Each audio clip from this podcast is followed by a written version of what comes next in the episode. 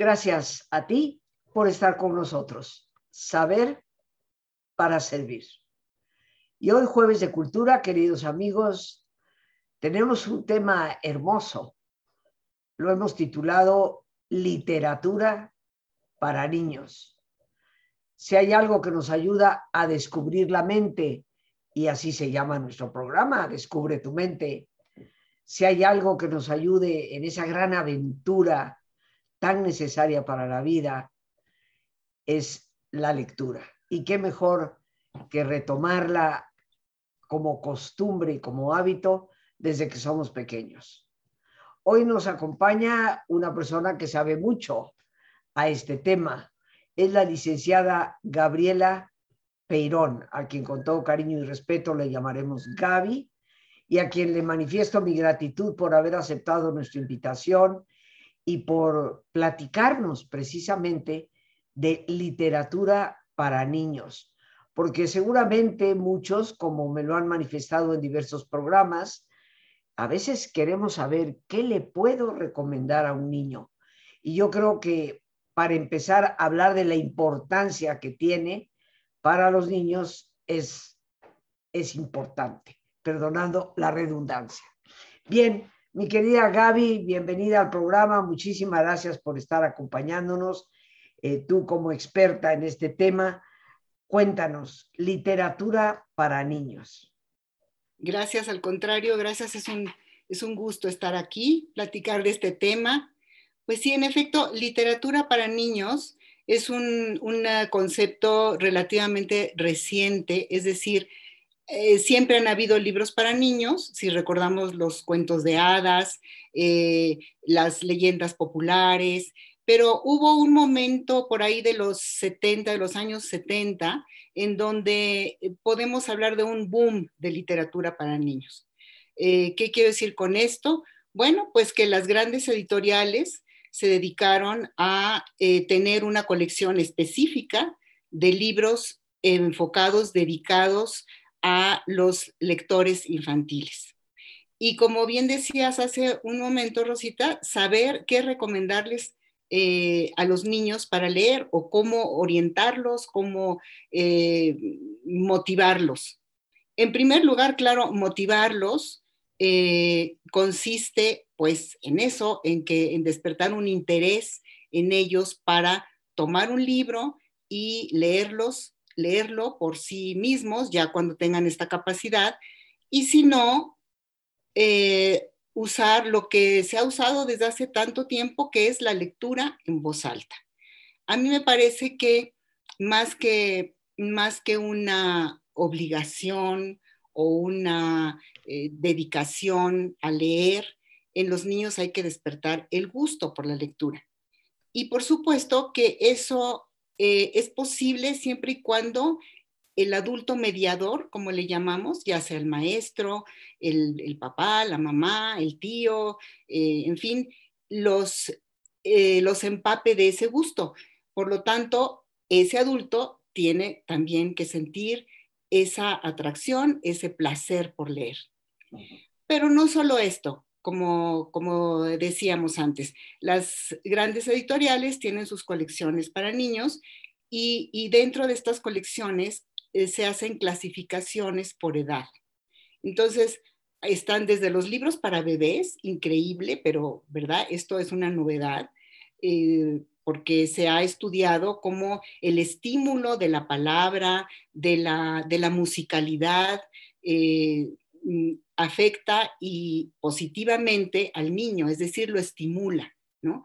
Porque finalmente el lenguaje escrito y hablado, pues es el poder que tenemos para comunicarnos y comunicar nuestros sentimientos, nuestras ideas y sobre todo crear un lazo, un, exactamente un canal de comunicación que nos permita estar eh, en contacto con los demás y también expresar nuestros propios sentimientos. Entonces, desde libros para bebés, libros para primeros lectores, que generalmente están enfocados a los pequeñitos de preescolar, Después viene una clasificación generalmente de 7 a 9 años, que son los eh, niños que están en los primeros años de primaria, y así se va hasta el límite de los Hasta los 12 años es, es, la clasificación. Después viene literatura juvenil y luego ya se abre a literatura para adultos. A mí me gustaría preguntarte, eh, Gaby, ¿por qué es importante que los niños lean? Eh, ¿Por qué hay que motivar y cómo hacerlo ante esta invasión de este gran motivador que es el teléfono?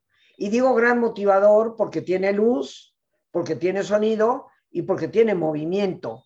Está apelando a los tres grandes canales de percepción de la atención de un individuo, el visual, el auditivo y el kinestésico, que es el movimiento.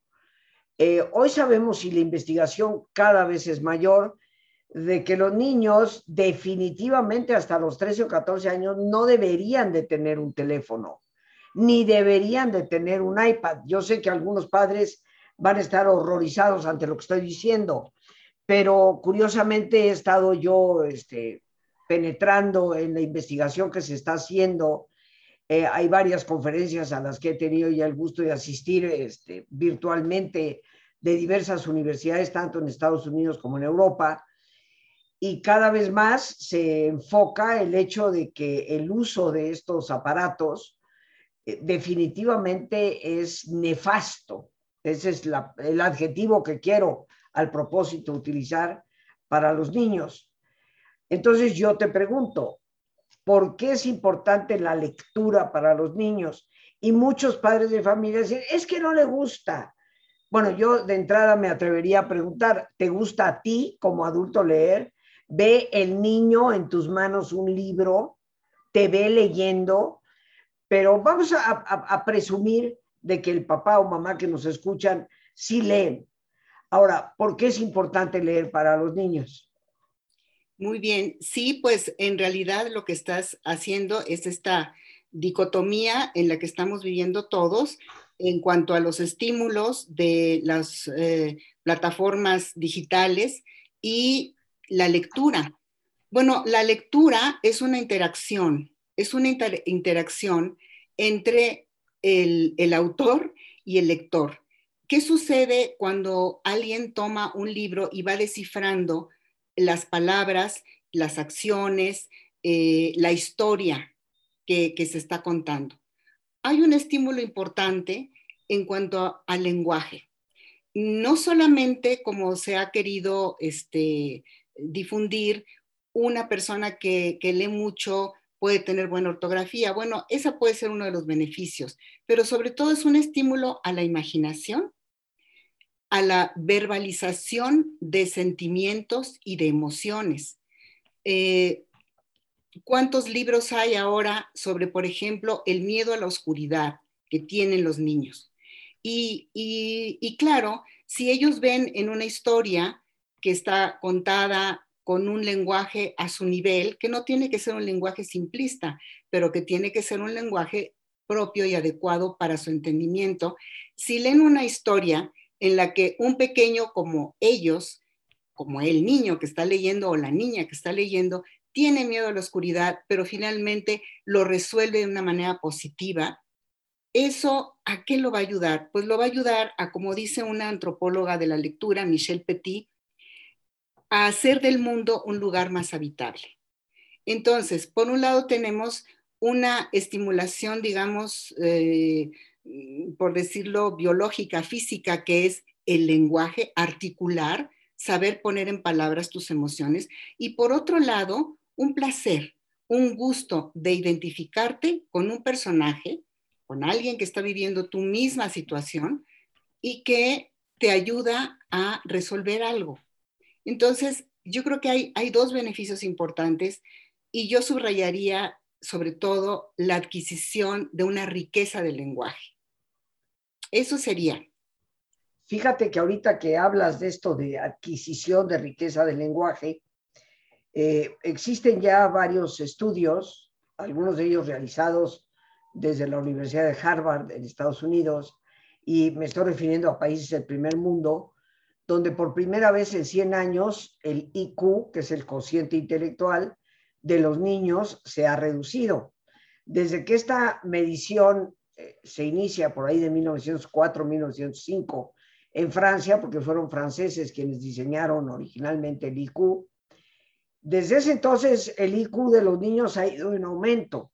¿Por qué? Porque los niños han tenido cada vez mayor acceso a una cantidad de estímulos que obviamente les dan adquisición de conocimiento. Hay, hay personas para quienes el IQ no cuenta nada, ¿no? Pero eh, yo que trabajo con temas de sabiduría emocional, inteligencia emocional, eh, reconozco que el IQ, por supuesto que no lo es todo, pero también reconozco que por supuesto es importante, porque hace una medición de tus habilidades matemáticas y verbales. Y eh, ciertamente son las dos materias en escuela más importantes, pero aparte, en las matemáticas la gente no acaba de entender que es que no es que te vayas a dedicar a ser contador o actuario, es que te ayuda a razonar. Las matemáticas te dan el estímulo del raciocinio, de la lógica, del análisis. Esto es importantísimo para la vida racional de un individuo. Entonces, sí, el IQ no lo es todo, pero es importante. Y el hecho de que por primera vez se demuestre que bajó, y mi querida Gaby no bajó medio punto, bajó siete puntos en promedio, hablando de niños del primer mundo. ¿A qué se debe? Y precisamente las plataformas, los estímulos digitales es una causa y la otra es la pobreza del lenguaje. Por eso lo traigo a colación. ¿De qué manera, Gaby, es que leer para un niño enriquece su lenguaje y de qué manera ese enriquecimiento del lenguaje enriquece su inteligencia? ¿Nos podrías decir? Sí, claro. Bueno, en primer lugar, eh, digamos, la experiencia de, de, lectura, ya cuando ellos leen por sí, por sí solos, implica un esfuerzo, como bien dices, de lógica, de construcción, de construcción verbal. Ahí se pueden encontrar con nuevas palabras, con nuevas expresiones que poco a poco en su, en su acervo van eh, apropiándose de ellos. De tal manera que, por ejemplo, si ven una palabra nueva como, eh, no sé, eh, digamos, aldaba, se me ocurre aldaba, ¿no? Y dicen, bueno, ¿qué es esto? Pero, pero la historia les va contando y, el contexto les va explicando que es un objeto que ahorita ya no se usa, pero que estuvo en uso, que era para tocar una puerta y que ahora usamos un timbre. Eso lo va a ir registrando el niño y va a ir enriqueciendo su vocabulario. Y no solamente en palabras aisladas, sino en la construcción misma, es decir, en la semántica, en la, en la gramática, ¿no? Ahí es donde se aprende la gramática en carne viva, porque claro que conjugar verbos y, y, aprender significado de palabras sueltas no es divertido para ellos, pero una vez que entienden que las palabras sirven para construir, para construir historias, para construir diálogos, eso se va, eh, va asentándose, digamos, en su manera de expresar. Y yo creo que es la mejor forma de hacerlo, porque como bien dices, los medios digitales estimulan otros sentidos. Y en el caso de la, de, la lectura, estamos directamente conectados con el lenguaje. Entonces, por ahí sería. Sí, este, creo que juega un papel eh, fundamental, ¿no? Ah, también apelabas a algo que me parece muy importante, eh, la imaginación, ¿no? Eh, la lectura estimula la imaginación de los niños. Y bueno, la imaginación es fundamental para la creatividad. Eh, tú como experta en lo que es libros para niños, eh, ¿qué, qué, efecto ves en el niño cuando lee una historia? ¿Hasta dónde queda la historia en las líneas escritas? ¿O hasta dónde permea la imaginación del niño y casi, casi construye otra historia? Sí, es cierto, es cierto. Eh, y ahí depende de cada lector, ¿no? Ahí depende de qué tanto se involucra el niño en la lectura eh, y, en, y, en, y, por lo tanto qué tanto se estimula su imaginación. Pero es sorprendente ver como un pequeño de un pequeño de cuatro o cinco años que se está enfrentando a una historia muchas veces escuchada, porque, porque ahí necesitan del, del mediador de lectura en voz alta, ves cómo sus reacciones son inmediatas. Los ves que se ríen, los ves que abren los ojos con asombro, o sea, realmente se involucran de tal manera en la historia que la están viviendo. La están viviendo precisamente a través de su capacidad imaginativa. Una capacidad natural en los, en los niños porque ya los hemos visto cómo ellos construyen sus juegos de la nada, ¿no? De la nada empiezan a mm, eh, hablar con algunos personajes que, se inventan o con una caja de cartón ya la convierten en, un castillo o, en fin, ese tipo de estímulo es el que es necesario y no tanto tantos, eh, digamos, tantos aparatos, tantos eh, instrumentos para que ellos puedan eh, desarrollar su imaginación. Las palabras son el mejor método, el mejor medio para estimular la imaginación. Recordemos autores como, como Julio Verne, que jamás viajó a los, a los lugares que nos, que nos relató, ¿no? A la luna, luego por ahí hay un libros donde relata eh, historias que se desarrollan en ciudades de, de, de Estados Unidos. Él nunca viajó a esos sitios y sin embargo los construyó con sus palabras. Y el lector, al involucrarse en esa historia, está viviendo también esa, esa, esa otra realidad. Fíjate, ahorita que hablabas de Julio Verne, eh, vino a mi mente eh, Agustín Lara, ¿no? Porque el himno de España, yo creo que casi pocos de nosotros lo podemos conocer. Yo, si lo escucho, lo puedo identificar, porque tengo muchos amigos españoles, eh, hice una maestría en España, pero, pero en general te tocan el himno español y pues reconozco que debe ser algún himno de alguna parte, ¿no? Pero el himno que todo mundo conoce como español es Granada. Granada. Y la compuso, o sea, en cualquier parte del mundo que un pianista toque Granada, una orquesta toque Granada, la gente siente, tanto en Suecia como en Sudáfrica, que están tocando como el gran himno español, lo que representa España. Y, y, Granada, como sabemos, la compuso Agustín Lara, un mexicano que dicho sea de paso, no conocía Granada. Así es. Entonces me imagino, eh, eh, Gaby, que pues lo tuvo que sacar de, le gustaba la fiesta de los toros, pero me imagino que Agustín Lara eh, pues leyó los, las historias de Washington Irving que hablaba de los cuentos de la Alhambra, ¿no? Este, esta estupenda construcción mozárabe en España, ahí en esa ciudad. ¿Cómo fue capaz de describir Granada con todo lo que significa sus gitanos, su alhambra, su fiesta, su, sin haberla conocido. Y yo creo que esto es lo que los padres deben de mirar en la lectura para los niños, ¿no? Sí. ¿Algún consejo que les des antes de que nos vayamos a nuestro ejercicio a los papás para poder realmente elegir esa lectura que enriquezca la inteligencia de sus hijos? Bueno, eh, como decíamos hace un momento, el ejemplo. El ejemplo, eh, si, si, el niño ve que, que, tú pasas un buen rato leyendo, le va a intrigar y va a decir que, pues, qué hay detrás de, esas, de, de, de esa portada, de esas páginas, ¿no? Compartir este, en voz alta, ¿no? Tener un momento en el día, no tiene que ser diario, no tiene que ser demasiados minutos, pero un momento en el día para compartir, aunque sea unas cuantas páginas de lectura en voz alta, yo creo que eso no solamente va a beneficiar al niño, sino también al papá o a la mamá que se involucre en esta actividad.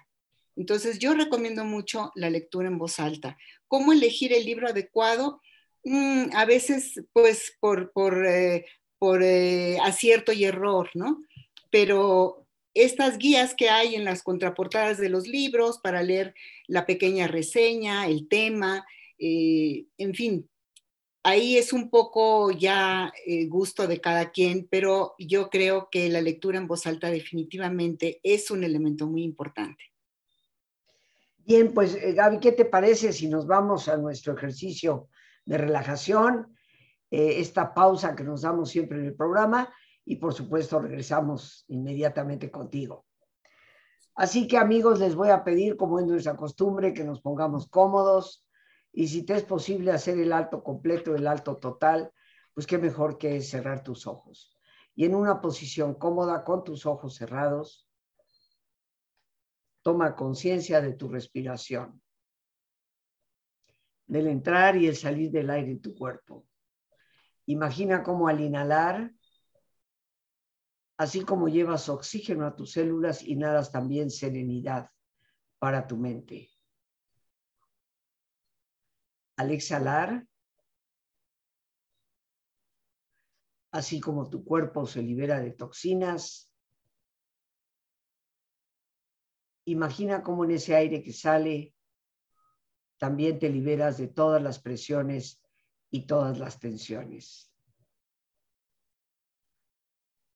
Respira profundamente.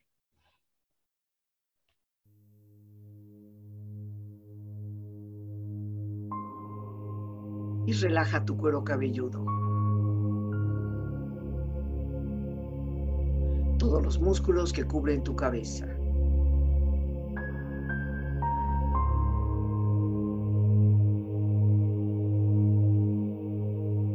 Relaja tu frente. Siente la piel, la vibración de la piel que cubre tu frente.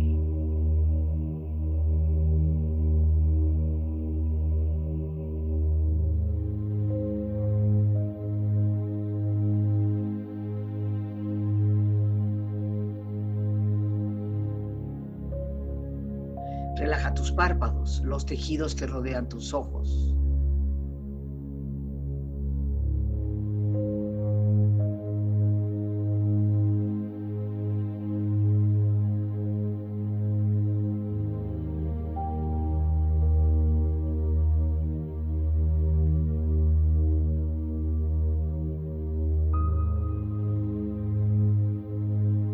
Tus mejillas, toda la piel, todos los músculos que cubren tu cara.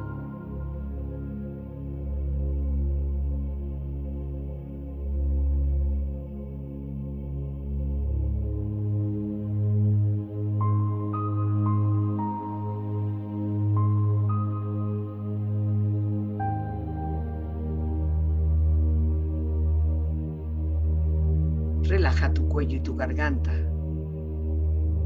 Siente su flexibilidad, equilibrio, balance.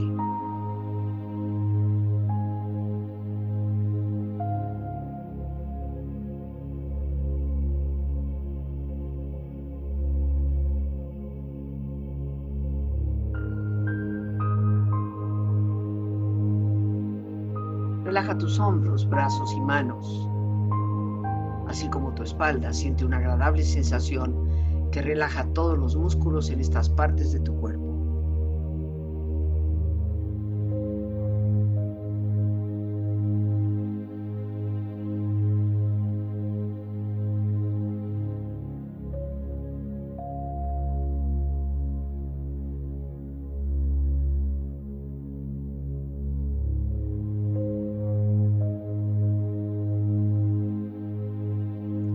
Relaja tu pecho exterior e interiormente, relajando todos los músculos, imaginando a todos tus órganos internos funcionar rítmica y saludablemente.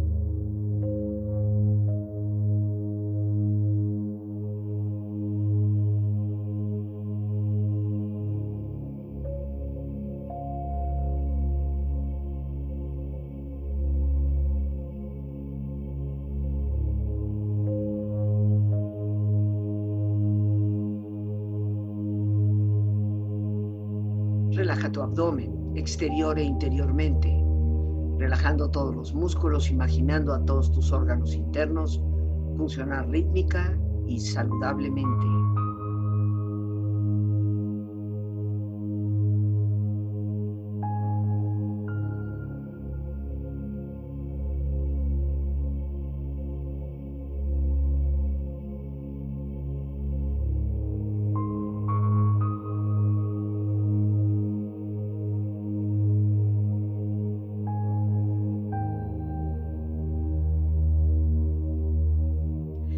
Tus muslos, tus rodillas, siente la piel, la vibración de la piel que cubre estas partes de tu cuerpo.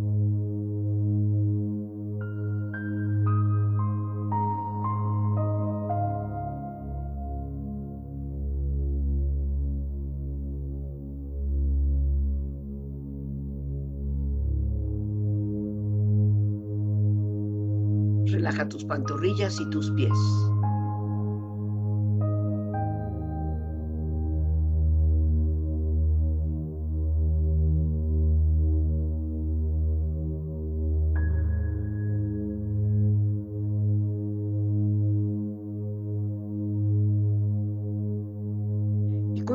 Profundamente relajado, proyecta en tu mente la imagen de un lugar ideal para el descanso.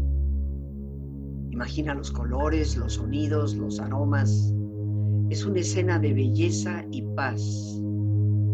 Siente estar ahí.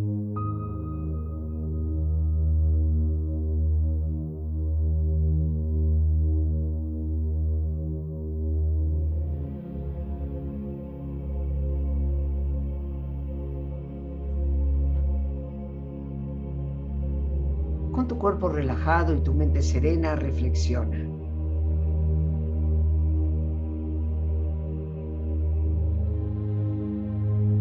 Se puede cantar, hablar, reír, llorar, gritar y todo en silencio.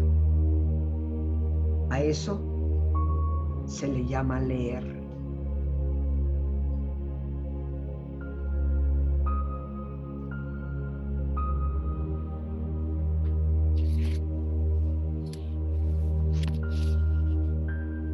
La lectura nos abre las puertas del mundo que te atrevas a imaginar.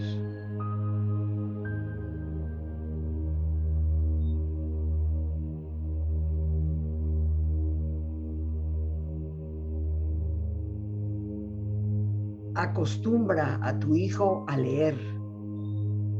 Un niño que lee será un adulto que piensa.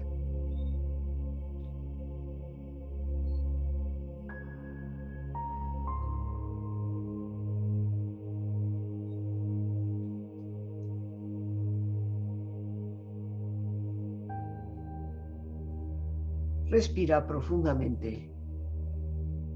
Relájate bien. Y con esta experiencia empieza lentamente a estirarte. Manos, brazos, piernas y pies.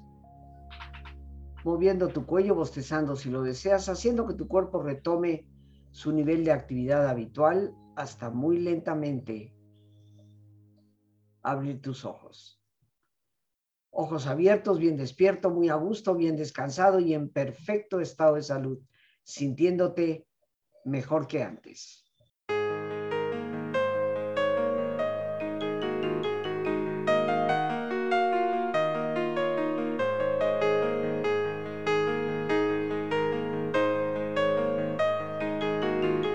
Frente a la epidemia que tenemos de ansiedad, depresión y violencia, nuestra única alternativa es aprender a manejar nuestras emociones de una manera más inteligente, dándole también fuerza al amor y la alegría, que son antídotos para ello. Te invito a que participes en el taller que estaré impartiendo lunes 11, miércoles 13 y jueves 14 de este mes de octubre de 7 de la tarde a 9 de la noche. El teléfono para informes 55 37 32 91 04. Sabiduría emocional. Estrategias efectivas para poder canalizar la gran fuerza que implica nuestra emotividad. Para WhatsApp, Signal o Telegram, el mismo número 55 3732 9104. Te estaré esperando.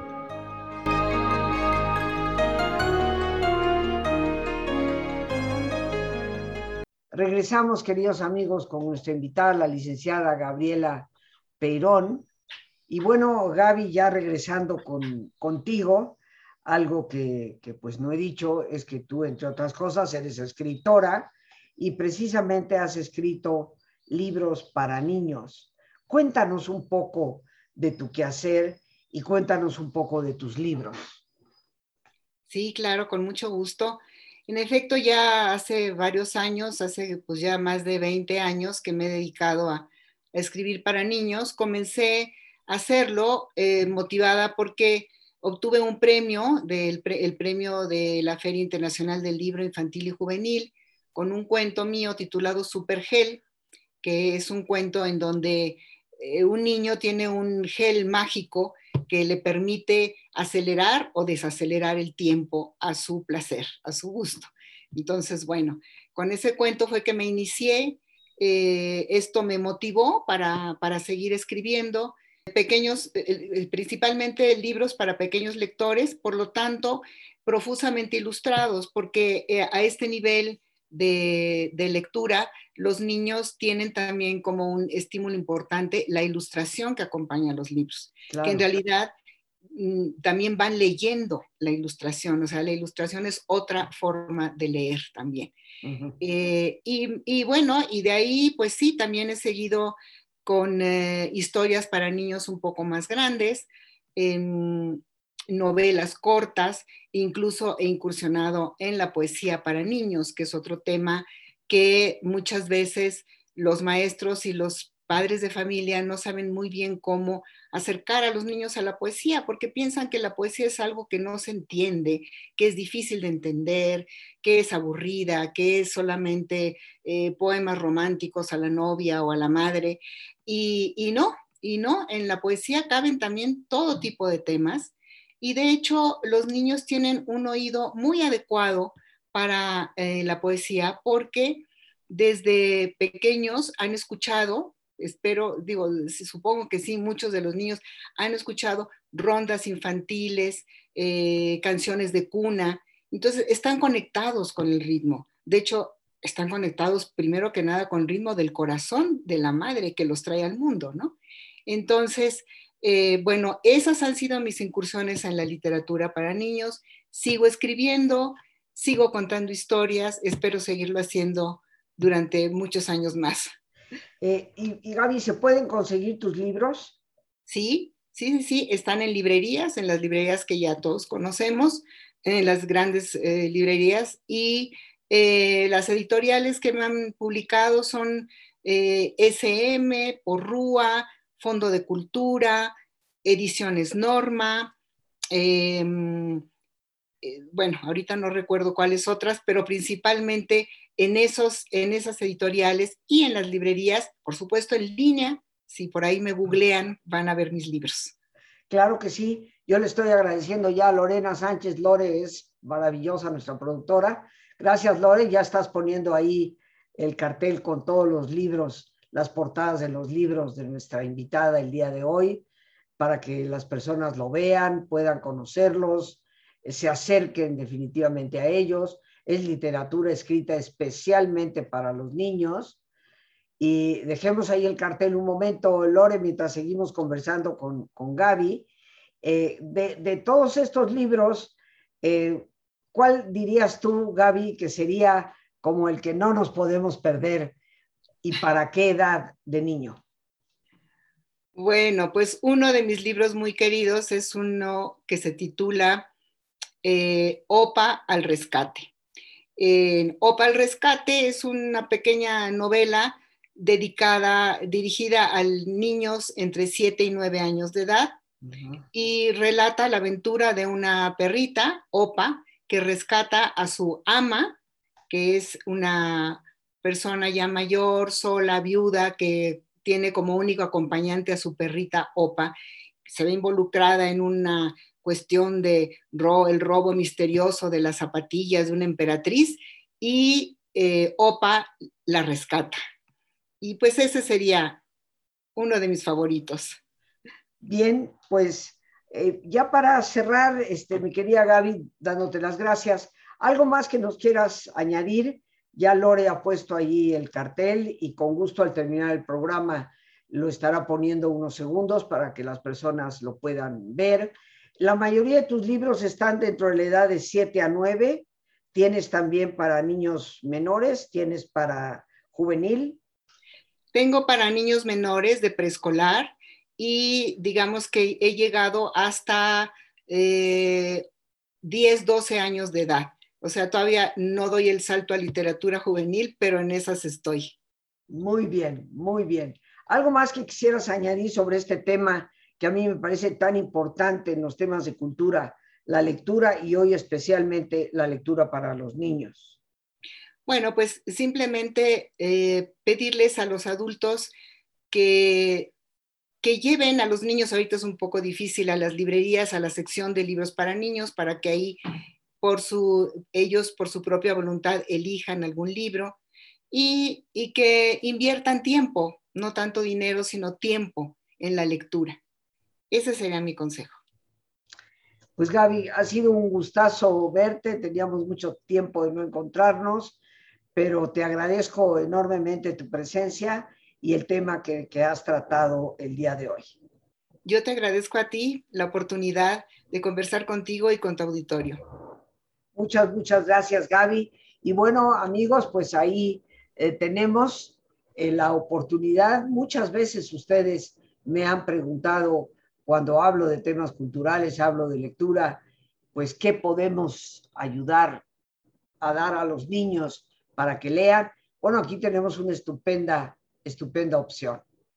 Y por hoy nos vamos a tener que despedir dando las gracias a Dios por este espacio que nos permite compartir. Las gracias a nuestra invitada, la licenciada eh, Gabriela Peirón. Gracias a nuestra productora Lorena Sánchez y a ti, el más importante de todos, una vez más, gracias.